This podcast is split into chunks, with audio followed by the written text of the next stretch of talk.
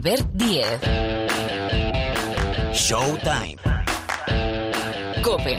Estar informado.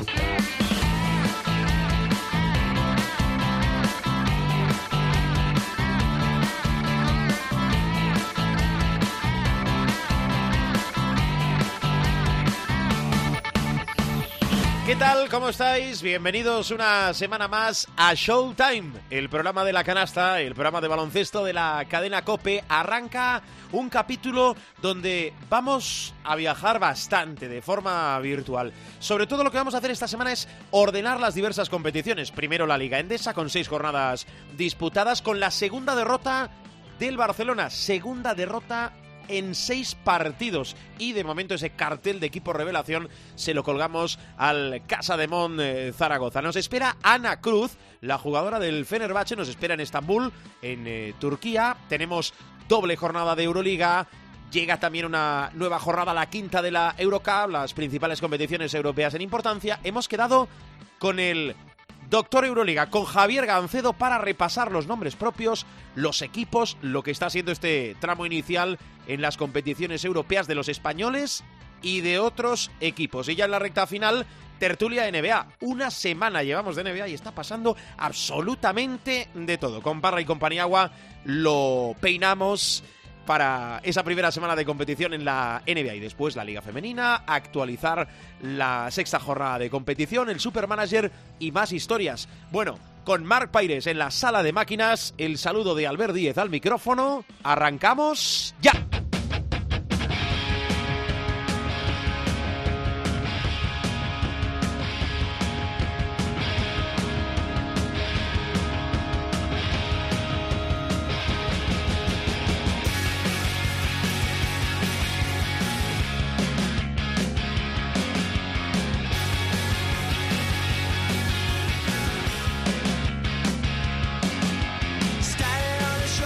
Vamos con una dosis de información que al inicio de la semana, en esta semana especial con esa doble jornada de Euroliga, la primera de las siete semanas con doble fecha de competición, situamos primero la Liga Endesa, después tenemos protagonista, yo creo que os va a gustar, y después el Doctor Euroliga, para analizar las competiciones europeas, la Euroliga, la Eurocup, destacar también lo más importante de la Champions con Javier Gancedo. Pero antes, Pilar Casado, muy buenas. ¿Qué tal? Muy buenas a todos. Bueno, vamos a repasar cómo está la Liga ACB, radiografía de la Liga Endesa, ya cuando hemos consumido ya seis jornadas de competición. Pues esta ha sido una jornada muy visitante porque hasta cinco equipos han ganado a domicilio este fin de semana y lógicamente hay dos grandes titulares. Uno, el Real Madrid continúa con su pleno de victorias, son seis de seis, mientras que el Casa de Monzaragoza, del que ya hablábamos la pasada semana de su arranque histórico, llevaba entonces 4-1, prolonga su gran inicio de campaña y le endosa al Barça la segunda derrota en Liga.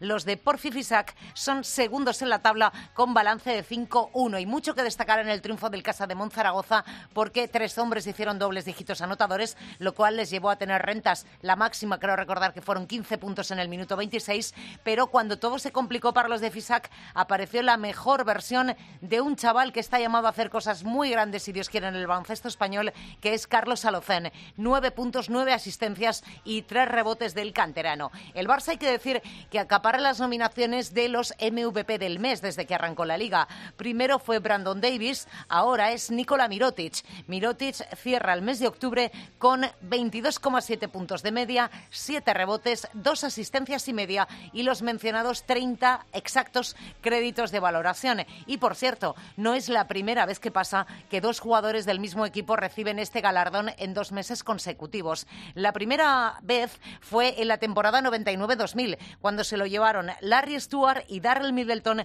cuando jugaba en Girona. En la 2006-2007 sucedió con Charles Gaines y Rudy Fernández en La Peña. En 2012-2013 fue para Germán Gabriel y Carl English, jugadores de estudiantes, y en la 2014-15 sucedió en tres jornadas seguidas, con Andy Panco, Aquindele y de nuevo Panco jugando en Fuenlabrada. Por cierto, un dato sobre una de esas eh, victorias a domicilio de la jornada, la del Movistar Estudiantes. Los de Serrano llevaban casi 10 meses sin ganar fuera de casa, un tiempo muy largo en el que llegaron a enlazar 12 derrotas consecutivas lejos de casa. La última última victoria hasta la de Málaga fue el 3 de enero de 2019 en el Palacio de los Deportes de Murcia. El jugador de la semana es uno de los recién llegados a la Liga Endesa esta temporada, es Fletcher Magui. Recordemos que llegó al Mombuso Bradoiro como el máximo triplista de la historia de la División 1 de la NCA. Pues bien, en el último partido disputado por los suyos, la pista de Lucán Murcia, finalizó el choque con 33 de valoración. Anotó 32 puntos, 24 de ellos desde más allá de la línea de 6.75 con una serie de 8 de 14 en triples, además de presentar pleno de acierto en tiros de dos y en tiros libres. Por cierto que este duelo entre Lucán Murcia y el Mombuso Obradoiro ha entrado en la historia de la Liga Endesa al convertirse en el segundo con más triples anotados. Entre murcianos y gallegos sumaron 33 triples, 15 para los locales, 18 para los visitantes. El récord, hay que decirlo, lo sigue ostentando el duelo que enfrentó también al Mombuso Obradoiro con el Real Madrid en la jornada 12 de la temporada 17-18, un partido que sumó 36 triples en total, 19 de los madrileños, 17 de Obradoiro. La tercera mejor marca queda en manos de un Delteco GBC Valencia Basket de la campaña, bien digo, 17-18, jornada 26 y que acabó con 32 lanzamientos convertidos desde el perímetro. Fueron 10 tierras y 22 taronjas.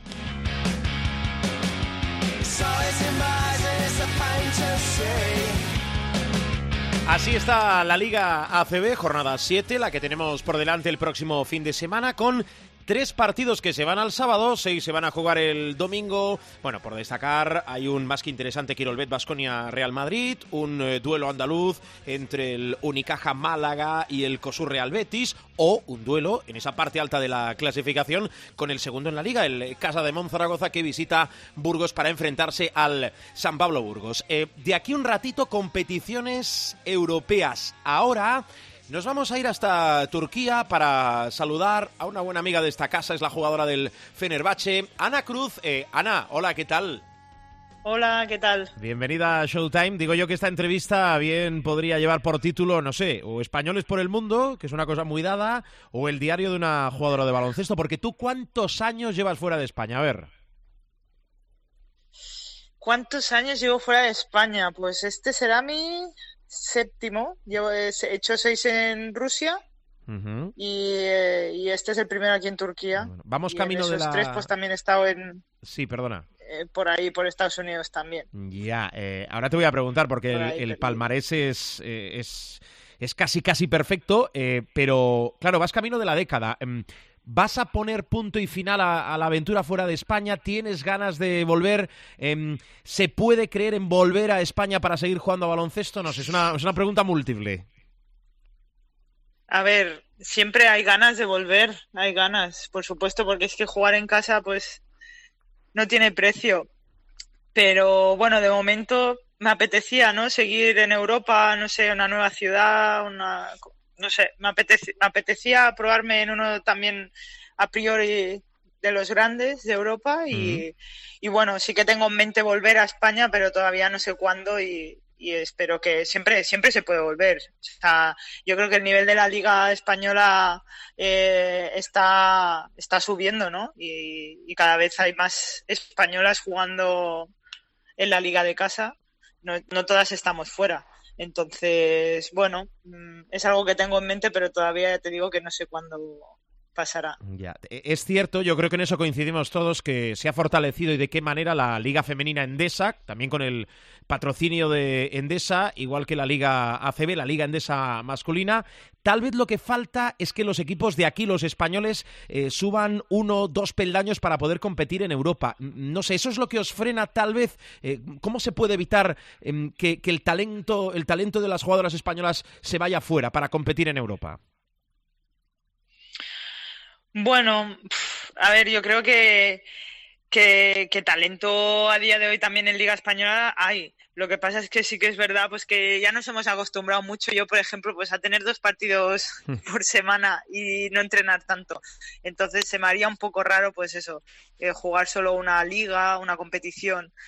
Eh, bueno, sí que es verdad que siempre está Salamanca y Girona, siempre son dos opciones que, que a tener en cuenta, ¿no? Pero, pero si a lo mejor hubiera otro equipo que también, bueno, ahora Valencia también está jugando Eurocup, entonces, no sé, ya te digo que, que la menospreciamos mucho, pero que, que, por ejemplo, la liga rusa es tan tan buena ni la ni la liga turca están tan buena, ¿sabes? O sea que España tampoco está tan tan por debajo de las ligas nacionales de otros países.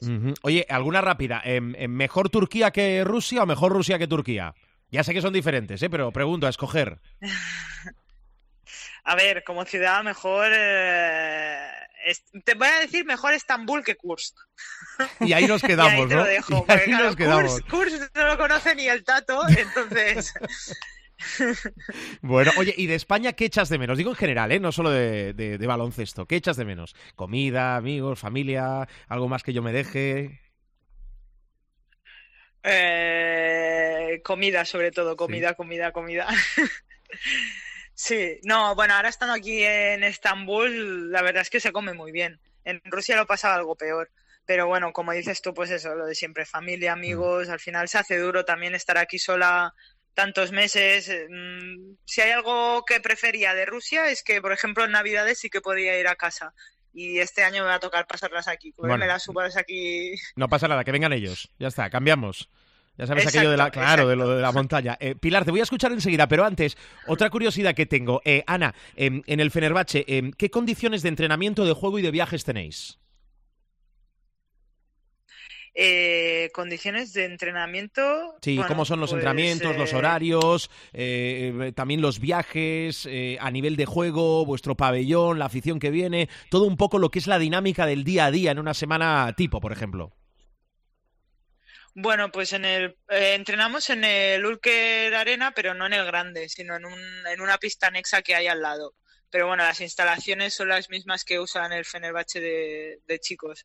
Y, entrenamos, solemos hacer, hacer una sesión larga, dijéramos, al día, en vez de hacer dos, una por la mañana, una por la tarde, pues hacemos una larga y a lo mejor estamos ahí cuatro horas eh, entre hacer gimnasio, pista, vídeo y, y, bueno, si alguna se quiere quedar más a tirar, pues se queda.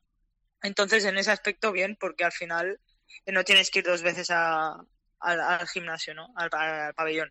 Y tema viajes, pues si hay, algo que he flipado aquí, porque los turcos hay que conocerlos también, ¿eh? Son muy turcos, son, ala, venga, sí, venga. Los turcos son muy turcos, ¿no? En el aeropuerto, sí, en el aeropuerto no hacemos cola para nada. Vamos ahí, pim pam. No sé cómo se lo manejan tú, que de seguida mm, tú dejas la maleta ahí, te dan el, boarding pass y te cuelas de todo el mundo. Qué bueno. Hay una fila enorme siempre para pasar el control de pasaportes. No sé cómo nos lo hacemos, que siempre, pum, las primeras. Pues, avísanos, avísanos cuando encuentres el motivo, el por qué, que yo lo entiendo, siendo el equipo femenino del Fenerbahce, pues... Sí, hombre, he decidido que siempre voy a llevar una camiseta, aunque viaje yo sola, una camiseta del Fenerbahce en la mochila, por si acaso suena la flauta y me puedo volver a colar. Vale, vale, vale. Pilar, bueno, eh, Ana Cruz, eh, yo, lo ha ganado todo, casi no casi todo. A ver, dispara, ¿por dónde entras, Pilar? Eh, Ana, ¿por qué Fenerbahce? ¿Por qué Fenerbahce? Hmm. Mm, bueno, me apetecía cambiar, o sea, iba un poco sin rumbo. Cuando ya decidí, yo en Navidades ya tenía bastante claro que no quería seguir en Rusia. Eh, entonces me apetecía cambiar y no tenía muy bien claro dónde quería ir. Entonces me salió esta oferta y dije, bueno, me, gusta la ciudad, me gusta que haya vuelo directo. Barcelona, eh, Estambul, eh, más fácil, sin visado de por bueno, sin visado, sin trámite de papeleos ni nada. Entonces, bueno, como equipo también me motivaba, ¿no? Porque al final, pues Fenerbahce no deja de ser un club con historia, ¿no? Con, con mucha experiencia y que a priori, pues que aspiramos a, todo prácticamente. Entonces, eh, lo deportivo también me motivaba. Hablando, hablando de cosas deportivas, eh, todos estamos mucho más acostumbrados a el equipo eh, de Selco, es decir, al Fenerbahce masculino, pero lo de Fenerbahce es una religión en Estambul. Es decir, probablemente, y mira que tienen equipos de absolutamente todo, en todas las disciplinas, en todas las categorías, ¿tiene mucha presión un jugador jugadora de Fenerbahce? Porque da esa sensación. Eh, sí, no te voy a engañar. Aquí hay mucha presión. eh, desde el momento, o sea, el día de partido es como todo el mundo bastante serio, todo el mundo, no sé, yo nunca lo había sentido tan así, tan mucho nerviosismo antes de cualquier partido, ¿sabes? Entonces, eh, bueno, es algo que, que entiendo, que entiendo porque por parte del club, pues, pues eso, pues tienen como esta obligación de ganar siempre y, y no comparto, pues porque al final como jugadora a mí me gusta pues salir un poco relajada y no sentirme tan, tan impresionada por, por gente de mi propio club. ¿Hay presión eh, por los resultados en Europa? Sí, parece la gran asignatura ¿no? del baloncesto turco, es decir, a nivel de clubes eh, que puedan competir, pues, por ejemplo, con tus ex equipos, sin ir más lejos. Sí, sí, sí, sí, que hay presión porque, bueno, mm, el año pasado no, no fue la cosa muy bien, no, no se metieron en Final Four, entonces, bueno, esperan que este año vaya mejor, ¿no? Entonces, eh, la Liga Europea, al final, la, la Liga Turca, pues es lo que te decía antes, que tampoco, o sea, hay nivel, pero tampoco es una locura, ¿sabes? No, no es bueno, ahí nos está costando Dios y ayuda a ganar, también te lo digo, pero bueno, eh, Euroliga es ese objetivo que, tiene el club de por lo menos estar en la Final Four, de no cometer los mismos errores que, pasaron el año pasado y por eso pues ya te digo que, que sí que hay presión. Eh, Ana, nosotros estamos eh, mal acostumbradas por el nivel de nuestro baloncesto, evidentemente, eh, del, baloncesto español. pero yo recuerdo hace muchos años de hablar con, con Amaya Valdemoro de las condiciones en las que, bueno, pues ella, por ejemplo, fue a Turquía y yo recuerdo, bueno, pues que no tenían en su momento pues un fisio para, para todas, que no había determinadas cosas. Supongo que eso ya es historia, ¿no? Es decir, que tú en Fenerbahce tienes absolutamente de todo, eh, como digo yo, a un nivel, por ejemplo, como el que podemos tener nosotros, ¿no? Sí, bueno, la verdad es que eh, mucha gente se piensa eso.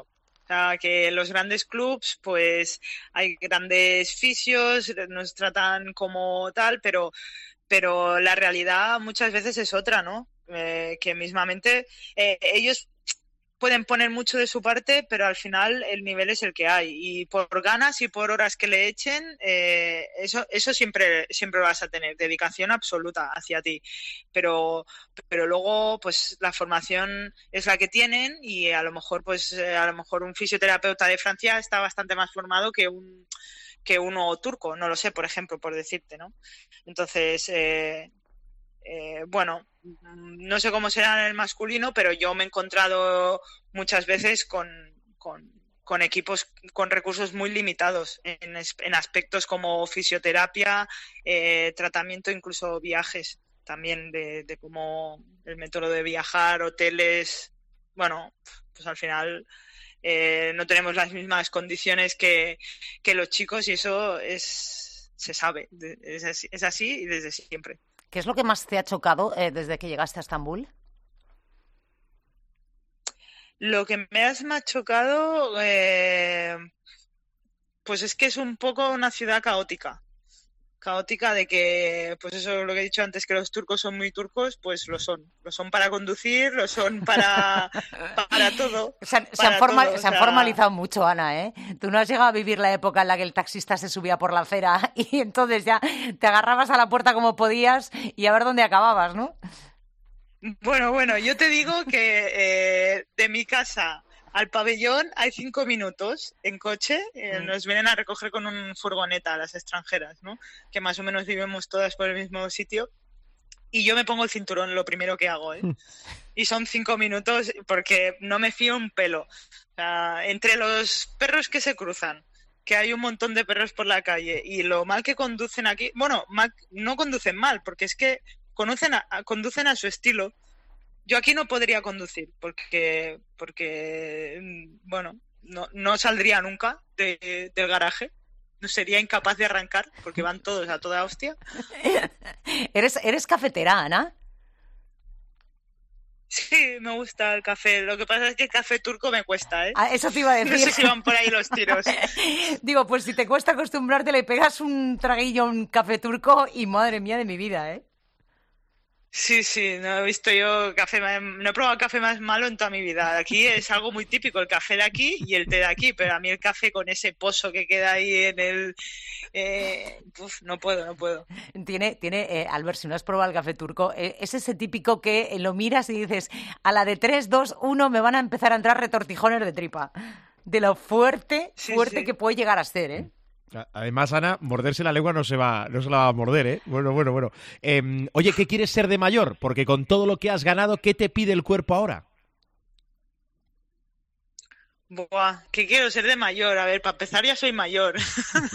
Eso es muy relativo, Cruz. Eh, ¿Qué, hace- qué hacemos los demás Eh, entonces? Claro. No sé, no sé, estoy ahí un poco, tengo muchas inquietudes, no sé qué va a ser de mi vida cuando deje el baloncesto, es como un poco, me va a quedar un vacío ahí existencial que, pero bueno, eh, sí que me he decantado un poco pues por estudiar algo de relacionado con comunicación, con, con marketing, no sé, por ahí tiraría un poco. ¿No. Si estudiaste ser comunicación? con deporte. ¿No estudiaste comunicación audiovisual? Sí, ¿O me lo he sí, inventado? estudié comunicación Sí, ¿no? audiovisual. Sí, sí, sí, comunicación audiovisual y hice un máster también de periodismo y, y ahora estoy con otro máster de marketing Bien. El por periodismo, hacer por hacer algo, No, pero el el periodismo está, está- Bueno, el periodismo da para debatir de cómo está el periodismo, pero bueno. Eh, Pilar, venga, una más y cerramos con Ana Cruz. Eh, Ana, eh, este es un año muy raro. Eh, ahora hay un pequeño parón en noviembre, el preolímpico es en febrero. ¿Cómo se plantea uno la temporada, sobre todo a nivel de preparación? Porque dices, vale, eh, la selección tiene que jugar ahora unos amistosos con Francia eh, en noviembre, creo que son, ¿no? El de Palencia y el de Zamora. Luego habrá que concentrarse y preparar el preolímpico, que es en febrero, y además habrá que cruzarse en medio mundo. Es decir, competitivamente, esto es un totum revolutum eh, tremendo. sí, sí, va a ser un poco Y si, y si Dios quiere, Tokio. Es decir, ¿cómo, cómo se prepara uno para, para una temporada tan atípica como esta? Pues mira, para empezar, para empezar te diré que eh, mm, estoy muy desacuerdo, ya que me has dicho que no me muerdo en la lengua, pues no me la voy a No, no, morder. a, mí me encanta y yo Eh, creo que, que a Pilar también y, y a nuestros oyentes, eh, que al final son los más importantes también. Yo agradecería siempre que fuese así.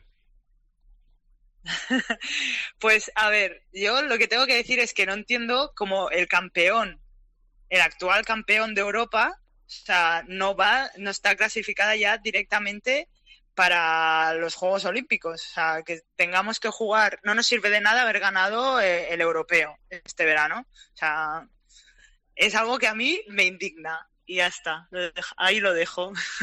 Vale. Entonces, esto va a suponer, esto va a suponer que, claro, evidentemente, pues eh, ha- habrá que preparar el preolímpico y solo lo podemos hacer eh, ahora en esta ventana.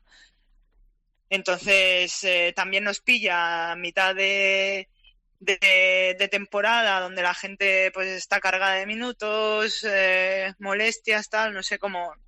Ya te digo que es algo nuevo que no hemos hecho nunca. Eh, la de noviembre la, la salvamos porque al final es eso, dos partidos amistosos que nos sirven más para nosotras que y para entrenar y para seguir mejorando, pero en febrero es- yo creo que va a ser lo complicado porque además es eso que nos puede tocar jugar en cualquier parte del mundo.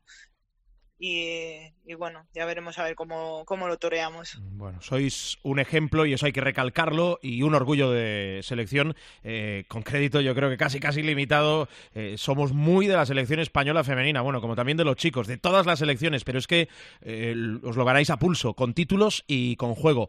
Em, ¿Cómo se dice adiós en turco?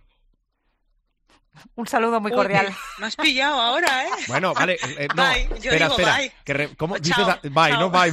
Muy bien, claro. Si al final el, el inglés es universal, muy bien, Cruz. Ana, yo, no sé cuán- yo no sé cuántas veces he podido A ir a. Estambul, lo prometo. Y eh, creo que eh, no he aprendido, eh, pero ni gota. O sea, cero patatero. O sea, no. Es que son muy, es que son muy decir hola y- turcos. son muy hola y bueno, yo es que no me, no me, dispi- no me despido, digo ah, chao, chao también es universal, pero digo hola y buenos días en, en turco, eso sí que lo aprendí. ¿Cómo es? ¿Cómo es? Eh, buenos días es Gunaiden Mm. y hola es eh, Merhaba. Ah, mira. Muy bien. Adiós ya, pues eh, Bueno, para la próxima. Adiós. Adiós. Adiós. Bye. Sí, sí, dame tiempo, Muy dame, bien, dame. Bueno, Ana, que, que gracias por este ratito, por explicarnos la vivencia en Turquía, eh, por ser tan clara y nada, que amenazamos con volver a llamar durante la temporada, ¿vale? Que te respeten las lesiones, que es muy importante eso. Ojalá, ojalá, ojalá. Que Dios te oiga, que Dios te oiga, que con 33 ya ¡Hala! lo de las lesiones lo llevamos mal. Pero el espíritu de, de una de 21, claro que sí. Ana Cruz, cuídate mucho, Eso, gracias. claro que sí. Venga, vosotros gracias. Y también gracias a ti, Pilar. Adiós. Adiós.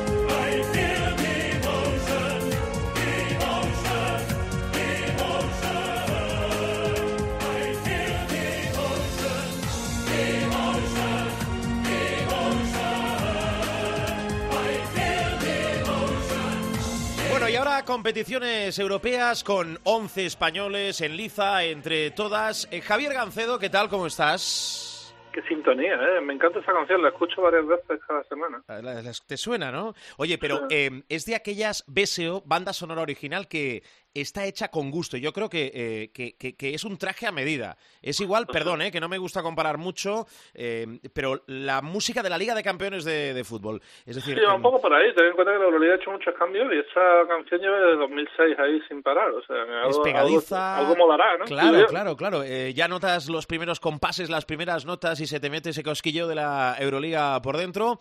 Bueno, que gracias, eh, Gancheto, por pasarte esta semana por eh, Showtime. Vamos a arrancar, te parece, poniendo notas a ese también inicio de competición en la Euroliga. Y te quiero preguntar, ahora, ahora voy a preguntarte por eh, Will Clyburn, eh, pero te quiero preguntar por el CSK de Moscú, que es el campeón, que hubo desbandada. Claro, a tenor de los resultados, está invicto junto con el Barcelona, 4-0, cuatro partidos, cuatro victorias. No sé si los que han llegado mejoran o como mínimo igualan a los que se fueron. Mm, De momento han encontrado química muy rápido y eso es crédito para Itudis y su equipo, ¿no? Creo que eh, los resultados están ahí eh, para todo el mundo y hay jugadores que han dado un paso adelante, especialmente Bolomboy, eh, que está en su labor de pivot, de pivot suplente muy muy bien. ¿eh? Ellos tuvieron una oportunidad de mercado con Mike James cuando lo soltó Milán y creo que estuvieron muy acertados a la hora de, de ficharlo. Necesitaban puntos y Mike James los garantiza. Y creo que han fichado un poquito lo que ellos querían. Ron Baker va a ir a más, además ahora que va a tener más minutos, eh, va a tener que ir a más. Y creo que han fichado bastante bien con Boydman y con, y con Hilliard.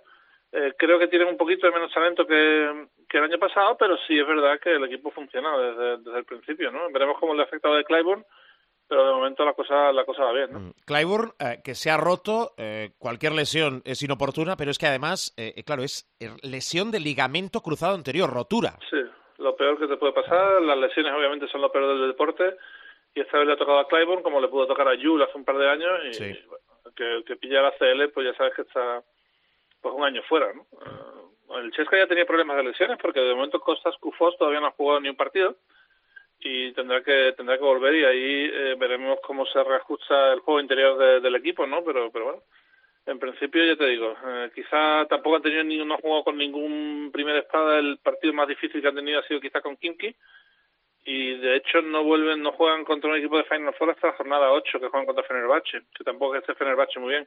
Creo que mm, allá por el final de noviembre, que juegan tres partidos seguidos en España contra Vasconia Real y, Barça, ahí veremos la verdadera medida de Chesca, ¿no? Yo creo que de momento seguirán ganando, creo. Ahora te voy a preguntar por el Fenerbahce con ese 1-3, pero el otro equipo invicto, el Barcelona, que de los cuatro partidos, tres han sido lejos del Palau Blaugrana. Eh, ¿Tú ves dos caras? Eh, como mínimo, a tenor de los resultados, sí que podemos hacer esa lectura. Una del Barcelona en Europa y otra en la Liga Endesa, en la, en la CB. No sé, pasa muchas veces, ¿no? Que un equipo que juega muy bien en una competición luego no juega en la otra y suele ser que, eh, por ejemplo, pues para la- si, si los partidos son el domingo, tienes cuatro días para preparar el de Euroliga y dos solamente para preparar el de Liga Endesa, ¿no? Hmm. En la Eurocup pasa al revés. En la Eurocup eh, eh, tienes bastante más tiempo para preparar el partido de, Euro- de, de Liga Endesa que el de, que el de Eurocup, ¿no? Porque juegas domingo y martes. Entonces hay veces que esto pasa. Le pasó a Gran Canaria muchos años, le pasó también alguna vez a Valencia, hay veces que va muy bien en una competición y otra en otra. Creo que en el caso del Barça es una cuestión circunstancial, ¿no? Creo que tiene un equipazo y que terminarán rindiendo bien en las dos competiciones. El hecho de que hayan dos derrotas en Liga Endesa tampoco dice gran cosa. Bueno, estamos poniendo notas, algunas de ellas, no todas, porque todavía tiene que madurar la competición. Esta semana, primera de las siete jornadas dobles que tenemos esta temporada curso baloncestístico 2019-2020. Bueno, y el Fenerbahce de Obradovic, que yo creo que va a cabreo o, o a más cabreos por partido, 1-3. ¿Qué le pasa al Fener? Buena pregunta. Aquí sí que, claro, es que eh, podríamos decir lo mismo del Chesca. El Chesca sí que encontró la química rápido, parece que el Fenerbahce no. Eh, a pesar de mantener a muchos jugadores del año pasado, eh, pues estaban bastante mal. De hecho, perdieron casi de 20 puntos en Liga Turca contra Galatasaray este fin de semana. Y bueno, y no tiene pinta de, que vayan a remontar pronto, ¿no? Eh, tienen mucho talento con el fichaje de Nando de Colo y de, y de Derrick Williams, que se unen a un grupo de jugadores que ya estaban muy acostumbrados a jugar juntos y no hay ninguna explicación posible. Eh, no sé si es eh, mm, que se lo están tomando con calma porque la temporada es muy larga, si es un poquito de exceso de confianza, lo cual con Obradovich me extraña. Eh, no, no, no te puedo explicar lo que pasa, pero lo que sí te puedo decir es que es ilógico y que yo creo que obviamente el, el Fenerbahce va a remontar más temprano que tarde. Vamos a ver si el calendario y la competición, que es un tópico, pero muchas veces es verdad, acaba poniendo a todo el mundo en su sitio, excepto algún outsider que siempre hay y nos gusta que haya cada temporada. Bueno, cuando llamamos a Javi Gancedo, a mí hay un apartado que me encanta, que es este de preguntarle de la Euroliga, ahora voy con Eurocup, eh, ¿qué jugadores menos conocidos te están gustando o incluso sorprendiendo? Mm, hombre, hay, mucho, hay muchas sorpresas. Yo creo que la principal aunque también se ha valido de, lesiones en su equipo, es la de Yekiri, el pívot de Asbel. Estaba en Turquía el año pasado, recuerdo que hablando con Kino Colón me decía que era un tío muy interesante, que había jugado contra ellos y los había, los había destrozado y tal, jugaba un equipo pequeño, y ahora ha dado el salto a Asbel y está en casi 20 de valoración por partido, eh, de hecho tiene más valoración que Mirotic, por ejemplo, ¿no? O sea, pívot duro, rocoso, con 2-13, mm, muy buen reboteador y que a mí me ha sorprendido mucho. Así como sorpresa creo que es la principal, ¿no? Luego hay jugadores que yo pensaba que se iban a adaptar peor y están jugando bien. Por ejemplo, el caso más eh, puede ser el de Guiedreitis, ¿no? El de Alba, que sí, que fue el primer quinteto de Eurocup el año pasado, pero que yo creía que le iba a costar un poquito el paso a Euroliga y no, está jugando muy bien también, igual. Eh, muchas bajas en, en Alba Berlín, eh, Marcus Eriksson ha estado un par de días fuera, han tenido problemas con los bases, Guiedreitis se lo ha jugado prácticamente todo pero eh, creo que está jugando a muy buen nivel, ¿no? Muy buen nivel, además lo demostró en el Palau Laurana a pesar de la derrota. Eh, recordemos, jornada 5 eh, para los españoles, el martes Asbel Villerban Basconia, miércoles Bayern de Múnich, Real Madrid y Barcelona Valencia, sexta jornada para los nuestros, todos se van al viernes, Valencia, Asbel Villerban, Basconia Bayern, Real Madrid Alba de Berlín y Armani Milan Barcelona. Venga, un poquito de Eurocup.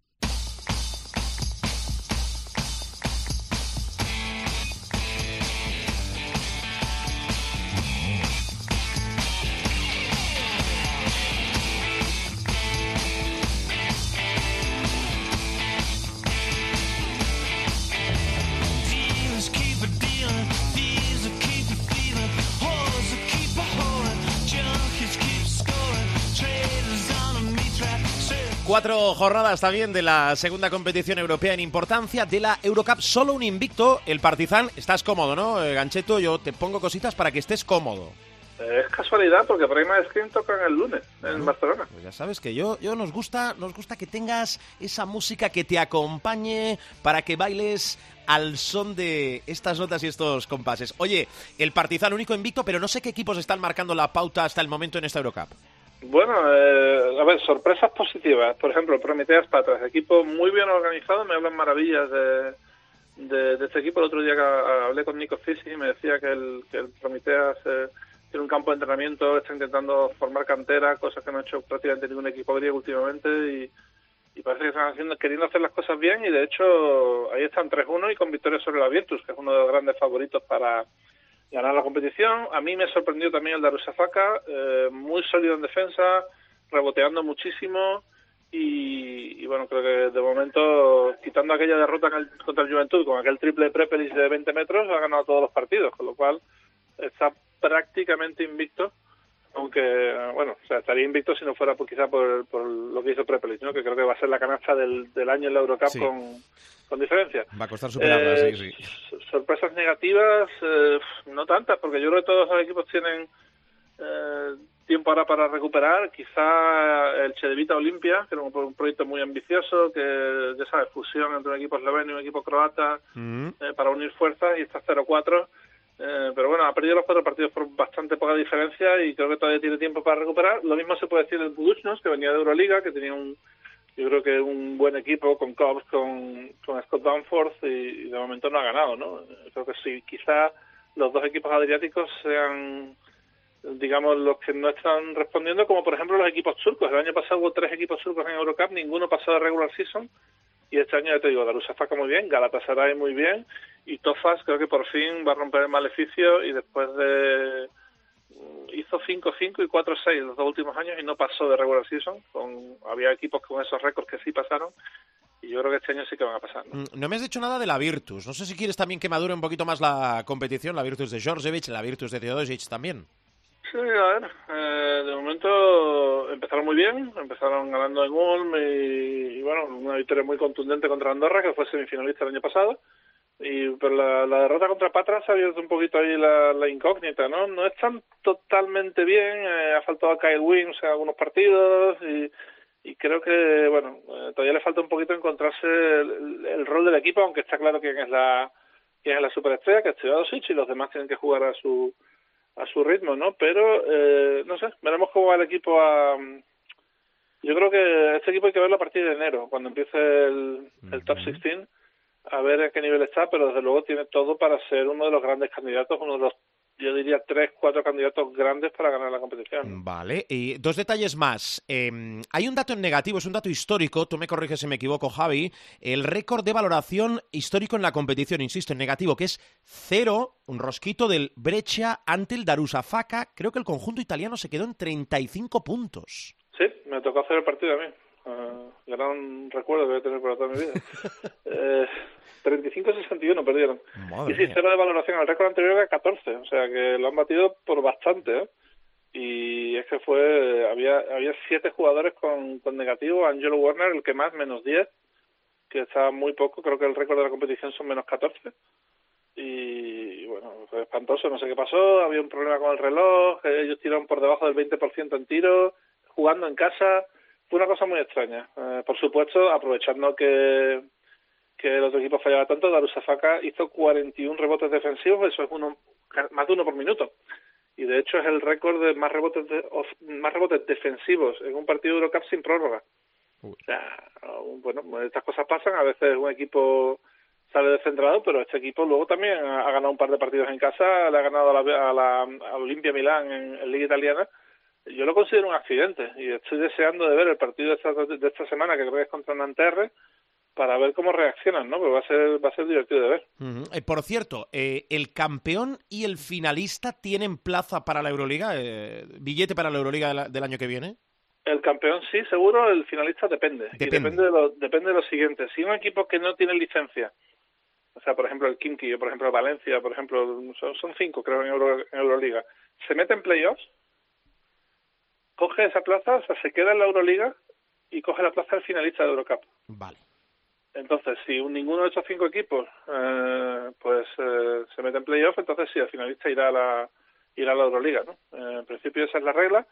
El, campeón tiene plaza garantizada. El finalista depende de lo que hagan sin licencia en la Euroliga. Muy bien. Jornada 5 para los españoles. Tres de los que están en la Eurocup. Moraván, Andorra, Prometeas, Patras, Juventud de Badalona, Cedevita y Unicaja, Dolomiti Energía Trento. Los tres juegan en casa en esta quinta jornada de la Eurocup. Javier, que gracias, ¿eh? Gracias a vosotros. Cuídate, un abrazo. Otro para ti.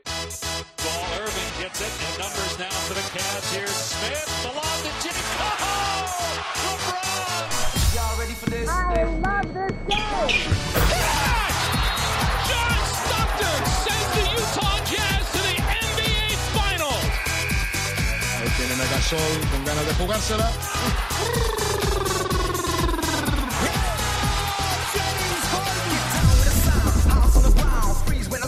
Bueno, abrimos territorio NBA para repasar la primera semana de competición, a ver si lo que apuntábamos sobre el terreno realmente ha sido así. Profesor Miguel Ángel Paniagua, muy buenas. Hola, muy buenas. Y eh, retornado ya de esa experiencia de vivir la ceremonia de entrega de los anillos en el partido inaugural desde Toronto, a Madrid. Rubén Parraola.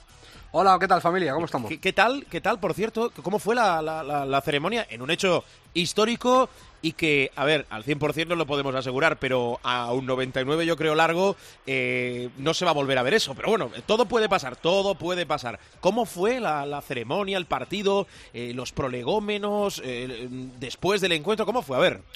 El partido mejorable, la ceremonia espectacular. Eh, lo esperado, ¿eh? yo no esperaba menos.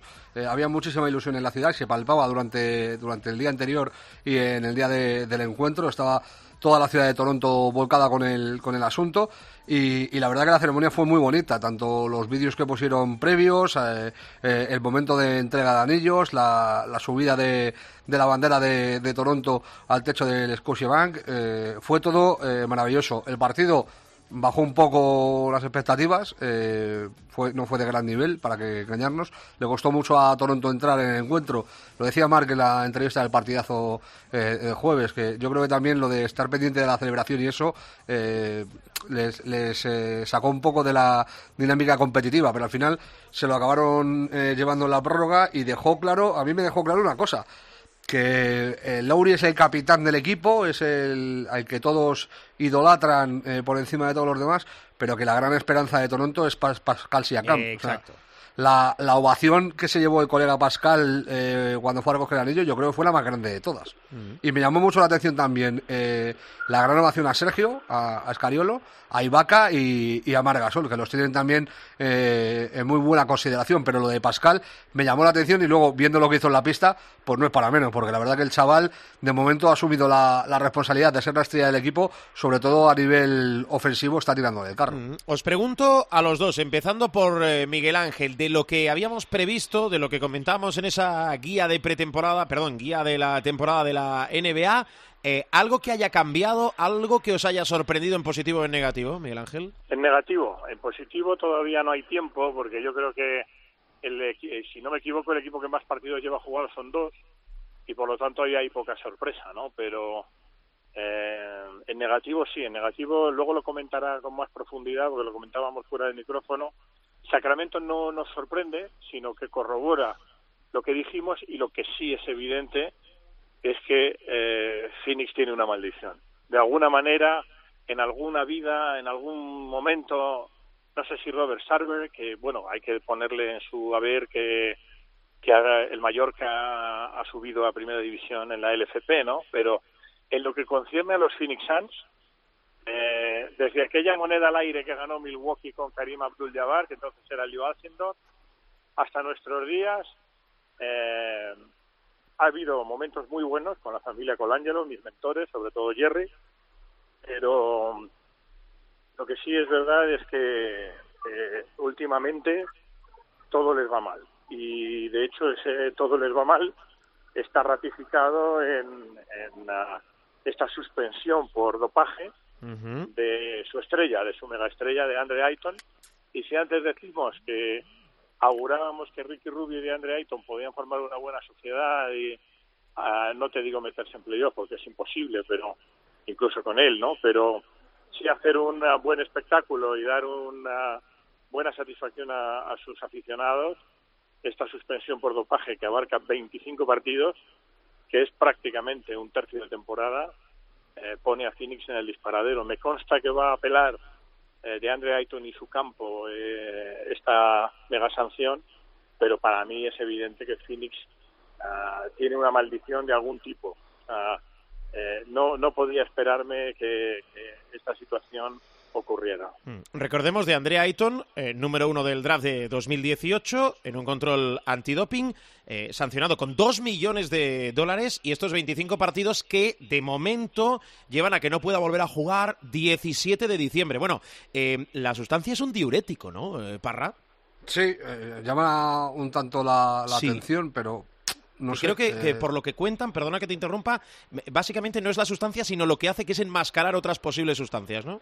Yo Claro. creo que es- eh, esa es la, la clave de la sanción, es esa, que no es, no es tanto por la sustancia que le han pillado, sino por lo que pueda enmascarar eh, la sustancia que, que le han cogido, eh, que puede ser mucho peor. Eh, Supongo que estarán pensando en, en esteroides por, para fortalecer eh, sobre todo el tren superior de, de Ayton y, y hacer ensanchar yo creo que tiene que, ver más por ahí, por, por la posibilidad de que se haya eh, dopado con otras sustancias y haya usado esto eh, como enmascarante. A mí me parece un palo tremendo. Yo tampoco le tenía mucha fe a la temporada de Fénix. Yo mm, creo que nadie eh, les mete en la pomada de los 11 equipos que van a luchar por playoff en, el oeste. Yo, para mí, junto a, a Memphis, eh, son los dos equipos, por así decirlo, con menos posibilidades de, del oeste. Podríamos meter ahí también a Sacramento, al que yo le tenía más fe, pero visto cómo ha empezado, pues eh, te acuerdas de lo mismo. Y yo a otro equipo que no, no le tengo mucha fe, pese a la victoria apabullante ante los Warriors, es a Oklahoma. Yo creo que Oklahoma tampoco va a hacer una gran temporada. Y, y este palo termina de, de matarlos, evidentemente, claro. Mm, Bueno, eh, más cosas. Eh, Parrita, eh, los Clippers en modo apisonadora ya desde el inicio, duelo inicial, recuerdo, en el eh, duelo directo contra tus Lakers, eh, responden a las expectativas y sin Paul George, que es lo más importante, yo creo. A mí me parece que son el equipo a seguir.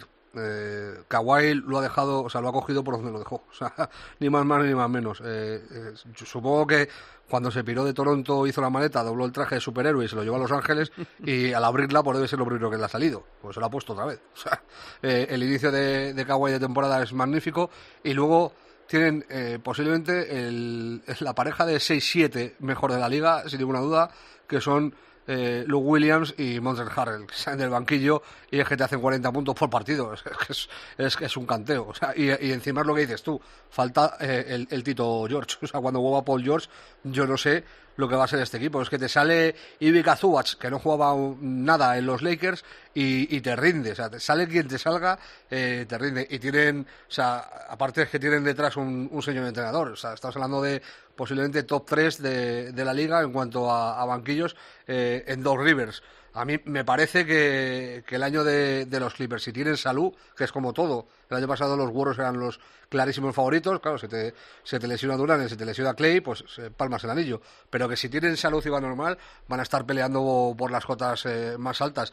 Más allá de la derrota contra Phoenix, eh, en el partido en el que no estaba Ricky Rubio, por cierto, por un golpe que se dio en la rodilla en el partido del viernes Sí. contra, contra Denver, pero no parece nada grave.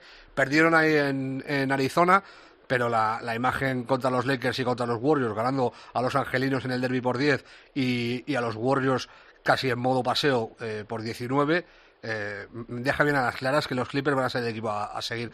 Yo, para mí, la nota más negativa del inicio de temporada son los Warriors, eh, de largo. Ahora comentamos, pero antes, eh, para seguir con lo de los Clippers, yo creo, Miguel Ángel, eh, Rubén, que eh, ya lo habíamos dicho, pero eh, ayudadme a, a recordar que eran 10 partidos que se iba a perder Paul George.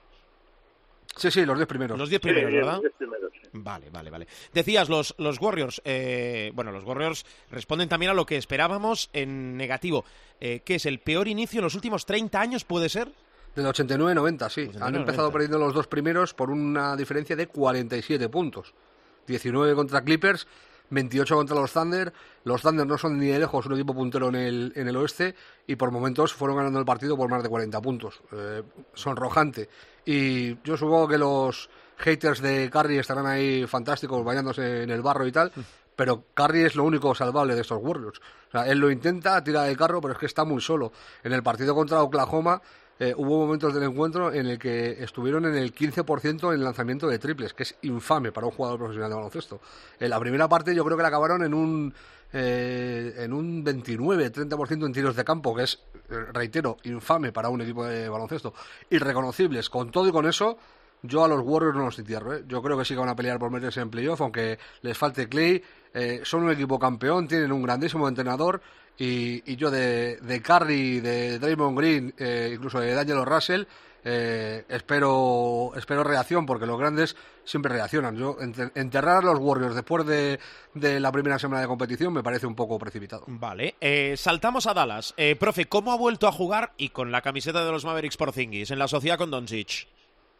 bastante bien, aunque por debajo de su nivel, como siempre sucede, ¿no? Eh, es un axioma muy claro que lo he dicho en alguna ocasión, tanto aquí como en el partidazo, ¿no?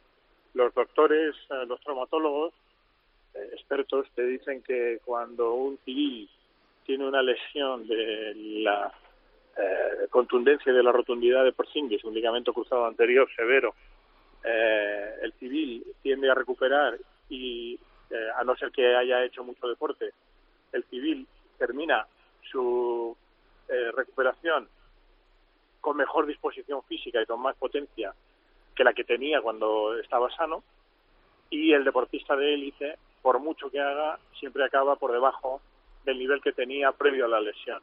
Y eso se ha cumplido siempre en la lesión de ligamento cruzado anterior, a pesar de todos los avances de, de la ciencia médica, que son muchísimos, pero eso es la naturaleza es imbatible en ese aspecto. Entonces, por muy buena que sea la técnica, que cada vez es mejor, por muy bueno que sean los métodos de recuperación, que cada vez son mejores, la naturaleza es implacable, ¿no? Entonces, Porzingis está bien, pero no está ni mucho menos. Claro, también es verdad que no le falta ritmo de competición, pero todo apunta a que puede haber una sociedad estupenda. Pero sobre todo porque la otra parte de la sociedad en comandita, que es una sociedad que existe, ¿no?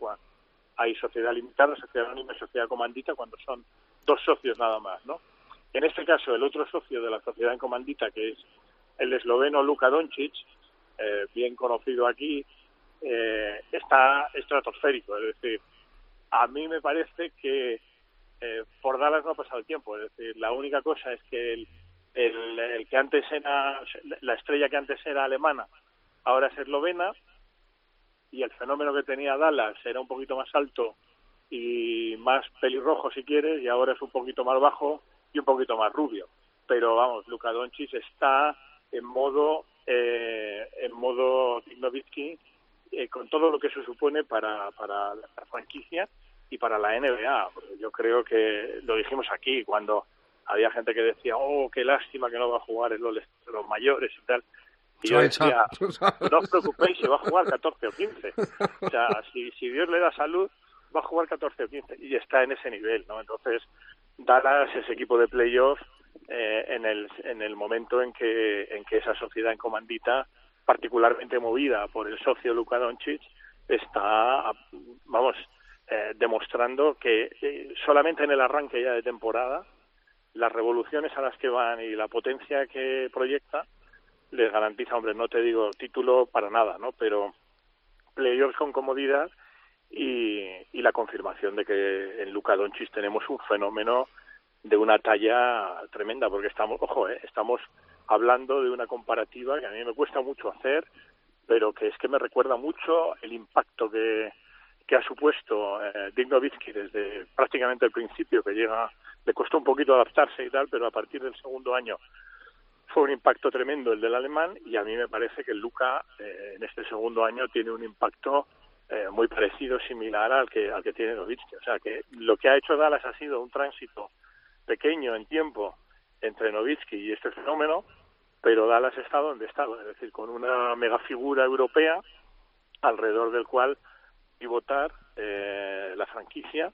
Y, he dicho la NBA primero porque aporta espectáculo y segundo porque ahí tenemos yo creo una garantía de, de All-Star y quién sabe yo creo que también uh, eh, pues en algún momento los, los Dallas Mavericks optarán al anillo y Luka Doncic pues uh, aumentará su su pedigrí y puede acabar en el Salón de la Fama. Todo es muy precipitado, pero lo que apunta es excelso.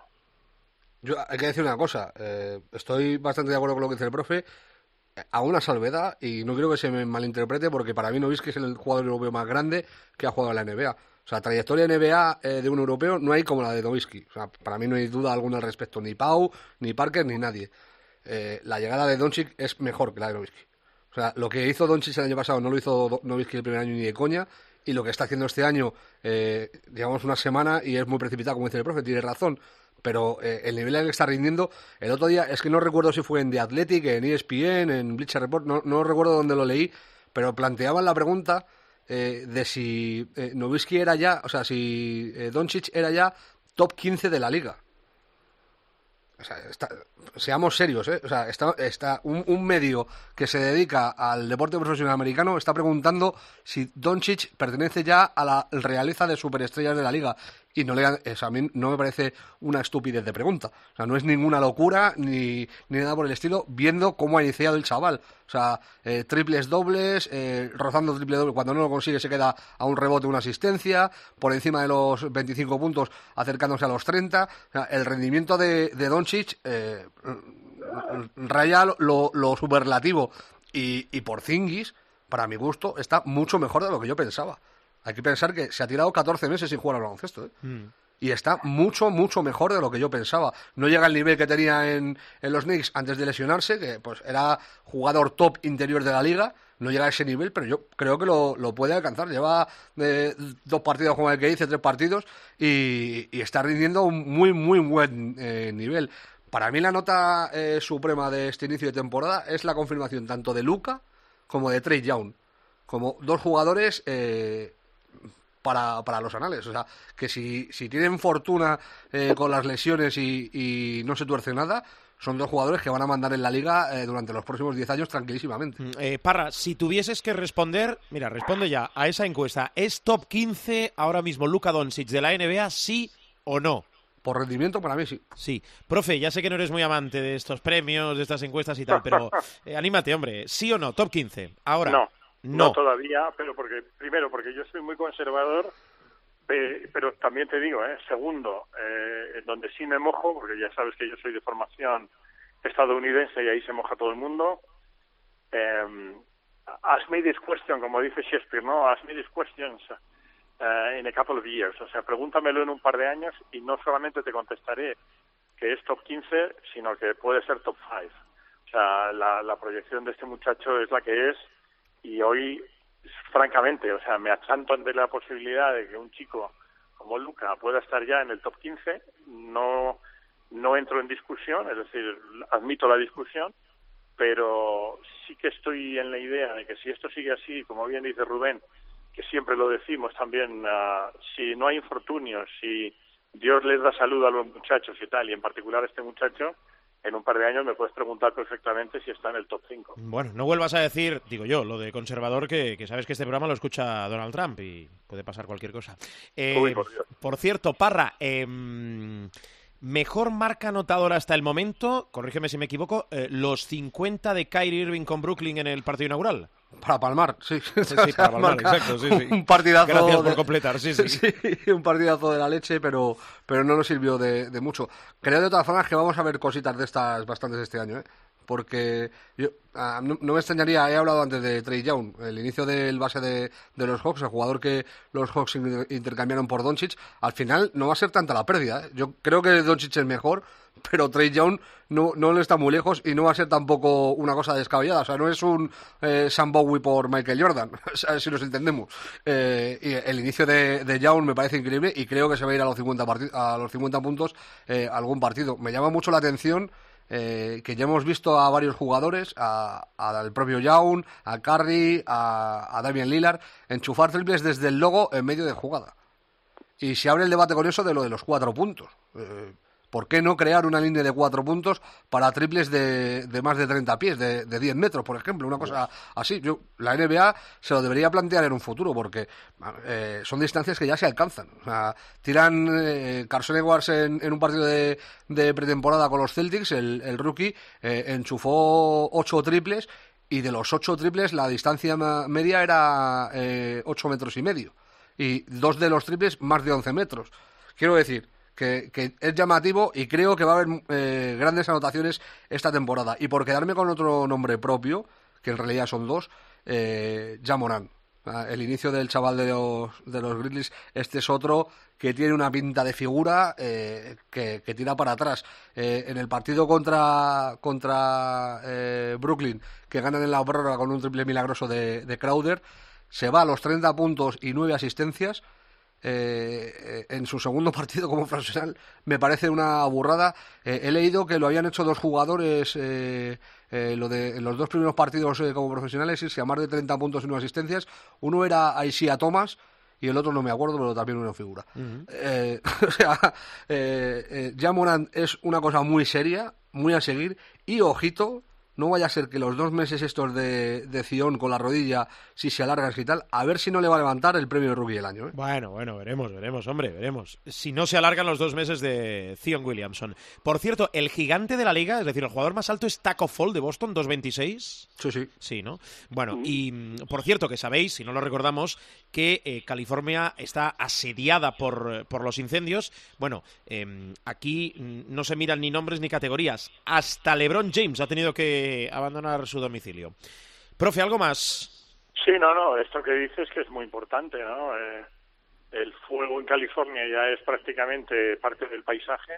Desgraciadamente eso tiene mucho que ver con el cambio climático y tiene mucho que ver también con la, la desatención del gobierno federal en California y lo que tú dices, ¿no?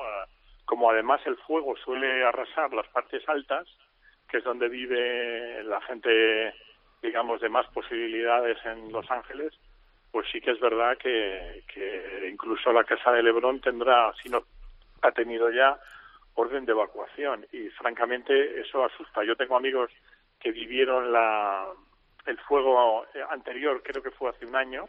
El año pasado, sí, cuando estuve yo allí. El año pasado, y, y tengo amigos que, que viven en, en, la, en la zona alta eh, y la verdad es que asusta un montón. Y en cuanto a lo que me decías, uh, sobre algo más es uh, muchísimo, muchísimas, muchísimos rumores sobre la continuidad de Scott Brooks en Washington, que puede ser un entrenador que está en el punto de mira, porque Washington, uh, bueno, pues uh, no solamente es que no termina de remontar el vuelo, sino que parece ser que hay eh, muchos problemas de vestuario que me apuntaban que Scott Brooks puede caer y luego otra de ojeadores. Eh, en ese universo pues hablamos de vez en cuando tomamos un té virtual y nos contamos cosas. A día de hoy, eh, Garuba todavía plantea muchas dudas. Claro, estamos hablando de futuro. ¿eh? Eh, Garuba todavía plantea muchas dudas a los ojeadores de la NBA en cuanto a perspectiva NBA. Nadie tiene ninguna duda de que Garuba en la ACB va a dominar la tierra, ¿no?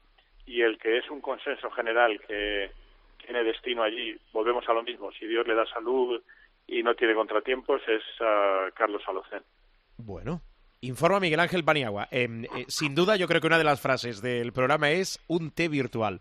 Parra, dale. Bueno, yo también me quería sumar al ver a, eso, a lo que ha hecho el profe de los incendios, mandar eh, un abrazo fuertísimo a, mis amigos de allí, a la cuadrilla del Valle, a Stuart, a, Chema, a Pascu, a Yogui, que sé que lo está pasando mal porque el fuego está llegando literalmente a su barrio y están sus casas rodeadas de coches de bomberos. Ya el año pasado sufrieron y, espero que todo se solucione. Eh, nos llevamos el susto hasta cuando vimos los tuits de, de Lebron diciendo que había tenido que salir de casa de madrugada para buscar alojamiento. Si hay que tiene de todo sufre, pues imagínate el Angelino Medio. Y para despedir, eh, lo dejo ahí para la semana que viene, deberíamos hablarlo con, con el profe. Eh, se ha decidido el primer partido por Coach Challenge, eh, por la petición del entrenador de repetición de jugada. Fue en el partido entre Portland y, Dallas, precisamente, el equipo eh, de, de, Doncic. Eh, le pidieron una falta a Lillard, pidieron la revisión, faltando pocos segundos, y efectivamente anularon la falta a Lillard. Hubo salto entre dos, el balón cayó del lado de, de Portland y al final terminó llevándose el partido. Está arreglado a dar juego este año. Pues sí. la semana que viene más. Ahora vamos con el cierre de programa, con la Liga Femenina y con otras historias. Miguel Ángel, gracias. Un abrazo. Eh, Parra, abrazo fuerte, cuídate. Abrazo fuerte.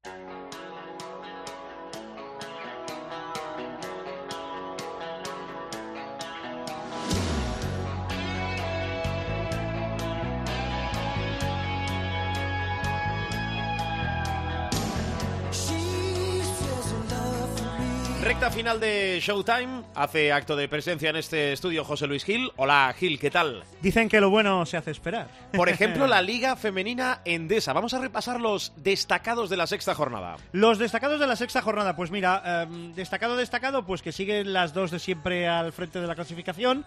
Perfumerías Avenida y Spar City Leaf Girona. Eso sí, con diferencias, ¿eh? porque al final las uh, perfumeras acabaron ganando 6-3-8-2 en pista de quesos de, de, quesos el pastor en un partido de aquellos de zapadores, ¿eh? de ir minando, minando, minando, picando piedra.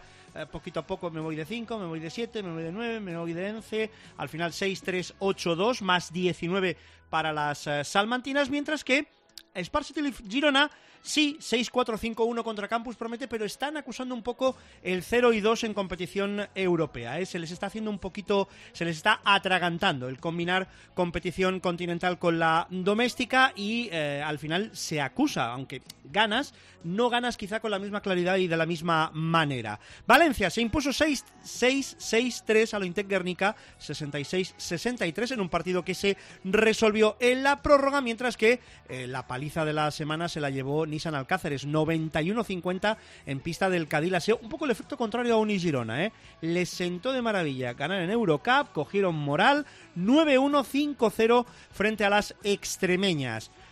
Primera victoria de Pajariel Benvibre, 6-2-5-3 contra Manfilter Zaragoza. Sierra Dillard de Manfilter, 27 de valoración, no pudo evitar la primera victoria de las eh, de Benvibre, mientras que lo de Durán Maquinaria Ensino, 6-8-7-2, derrota por 4 frente a Araski, fue un nadar, nadar, nadar desde menos 17 para al final acabar muriendo en la orilla sin poder culminar la remontada. En el otro partido de la jornada, pues prácticamente el desenlace más inesperado. Ganaba 5-9-6-6 y de Guipúzcoa en pista de Clarinos Tenerife, pero del 5-9-6-6 se pasó parcial 8-0 al 6-7-6-6, victoria local por un punto en el final del partido. Bueno, recordemos cómo está la clasificación, ya lo hemos dicho apuntando que lideran Perfumerías Avenida y Spar City y Girona. Con 6 victorias y 0 derrotas, con 4 y 2 Valencia, Vizcaya y Cadil-Aseo, además de Tenerife. 3 y 3 para Araski y Extremadura, con 2 y 4 Manfilter Casablanca y Campus Promete, y una victoria y cinco derrotas para Guipúzcoa, Durán Maquinaria Ensino, Quesos el Pastor y sigue cerrando, a pesar de haber ganado, Embutidos Pajariel Benvibre. ¿Próxima jornada? Próxima jornada, la del 1, 2 y 3 de noviembre. Empieza en viernes. Empieza el Día de Todos los Santos, pero tiene estos... Bueno, de hecho el día 1 solo tenemos un partido, Extremadura-Valencia. El resto de la jornada, Guipúzcoa Araski, Campus Promete, Durán Maquinaria Ensino, Perfumerías Spar City Girona, o sea, nos quedará solo una invicta al frente de la clasificación. ¿Cómo es eso de Invictus? Invictus. Invictus. Invictus. Pues vamos a ver a quién le echa el gafe el director del programa.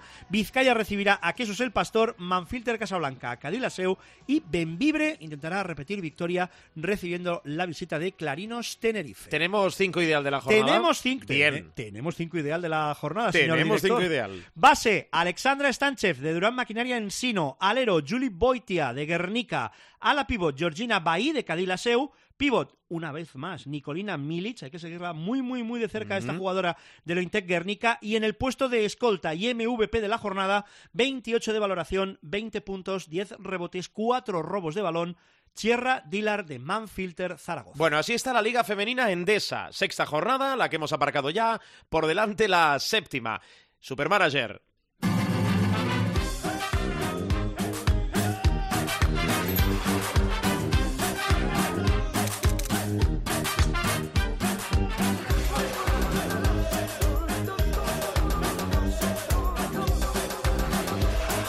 Bueno, el Supermanager, eh, ¿cómo nos ha ido Gil? Lo primero eh, es saber, esa sonrisa que llevas es que no nos ha... Ido como- O sea, ya lo das como una No, tónica habitual. No, ¿no? venga, Esto ya estoy esperando aquí los palos, los chistes. Puntuación. Las, las chanzas. 115,80. Muy bien, estabilizados en esta cifra. Hemos arreglado, hemos arreglado lo de los bases, hemos estropeado lo de los pivots y lo de los aleros. Continúa igual. Va a necesitar una reforma Bueno. urgente y en profundidad. A ver, por partes. Por 115 partes. nosotros, 115 con... 80. Los 80 son importantísimos. Los ¿Quién- 80, una gran década. Sí, dice. por supuesto. Yo más de los Eh, 70. Sí, yo de finales de los Finales 70. de los 70, Al final, ¿por, correcto. por qué no decimos nuestro año?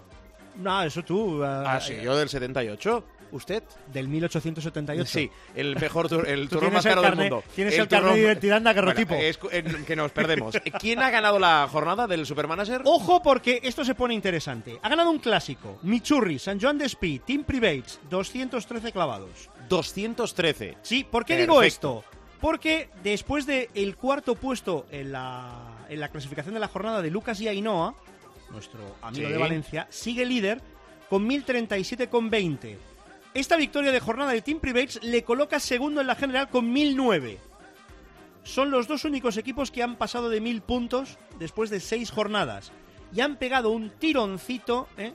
respecto al resto de clasificados. Con lo cual, ahora mismo la lucha por la general es un mano a mano entre Lucas y Ainhoa y Team Privates. Vale, Esto, por eso digo que esto promete, ¿no? Vamos a recordar eh, No, no el equipo falta. que llevábamos. Sí, eh, bases. ¿Qué bases Es que no he hecho llevábamos? los cambios, Llevábamos. ¿eh? Llevábamos y llevamos, todavía no he hecho los cambios. Tomás Bellas, Ferran Basas y Carlos Alocen, Vale. el gran Carlos Alocen. Aleros. Aleros, eh, de Mont Harper, este se va fuera.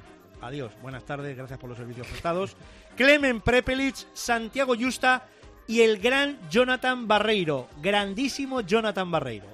Pivots. Pivots, eh, Usman Garuba, Matt Costello, Connor Morgan Y, hombre, el pivot que tiene que llevar todo el mundo, porque es que, claro, Nico, Nico Mirotic. No pongas tanto acento en los jugadores del Casa de Monzaragoza por haber ganado al Barcelona. Me que, ha gustado mucho la entrevista a Porfi Fisac. eh, no me tires de la lengua. No me tires de la lengua. ¿Cómo? ¿No hemos tenido a Porfi Fisac? No, eh, por favor, Gil, eh, no, no montemos otro incendio. Eh, a ver, ¿Otro? eh, ¿Cuál ha sido el primero? por no? favor, No me he eh, enterado. competiciones europeas por delante, con doble jornada esta semana. Eh, ¿Cambios a la vista o recomendaciones? Mira, se va fuera de Mont Harper. Este, este ya, ya, o sea, hasta aquí, hasta aquí hemos, eh, hemos llegado. Vamos a ver, porque la tentación ahora mismo es no por rendimiento. Ferran Basas es el quinto base de la competición, Sí. pero es que le piden 15 de valoración y, y- y ha vuelto Frankie Ferrari. Vale, sí, en Madrid no lo hizo bien, pero no era el partido, no era el Exacto. escenario para que Frankie Ferrari pues eh, hiciera un poco otra vez de, de las suyas. Todo lo demás ya se nos escapa un poco de, eh, de perspectiva. En el puesto de aleros, yo creo que voy, voy a hacer lo que hace todo el mundo. Magui de Obradoiro. ¿eh? Och- 815.000 Bien. recomendado por el community manager de, de- de- del supermanager, community manager de, de redes. Y en cuanto a pivots, pues ah, es que ya está todo ya pasando del millón. Kravis del Manresa podría ser una opción, aprovechando que bueno, Baxi juega, juega en casa, quizá ahí eh, el, el hombre de, de Manresa, pues eh, aprovechando que está todavía en 868.000 euros, pueda ser una opción, una opción razonable. Bueno, así está el supermanager. Pero que no ha Eh, hecho los cambios todavía. no, hombre, no, y haces bien, claro, hay que esperar hay a que final de poco, semana. Eh, nos vamos.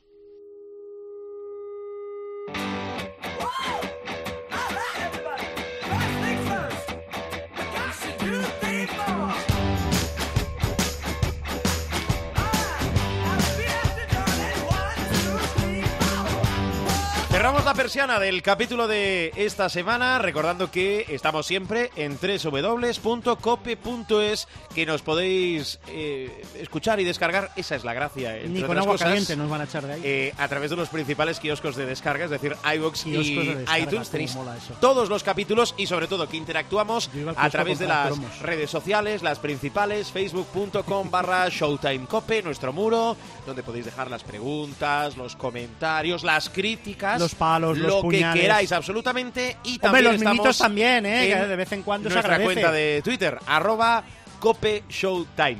Habitualmente salimos el martes para ganar un poquito más de tiempo con doble jornada de Euroliga. ¿Qué, Esta qué, qué semana pesebre tienes mañana? hemos salido el lunes. ¿Qué pesebre, qué, qué ¡Feliz semana!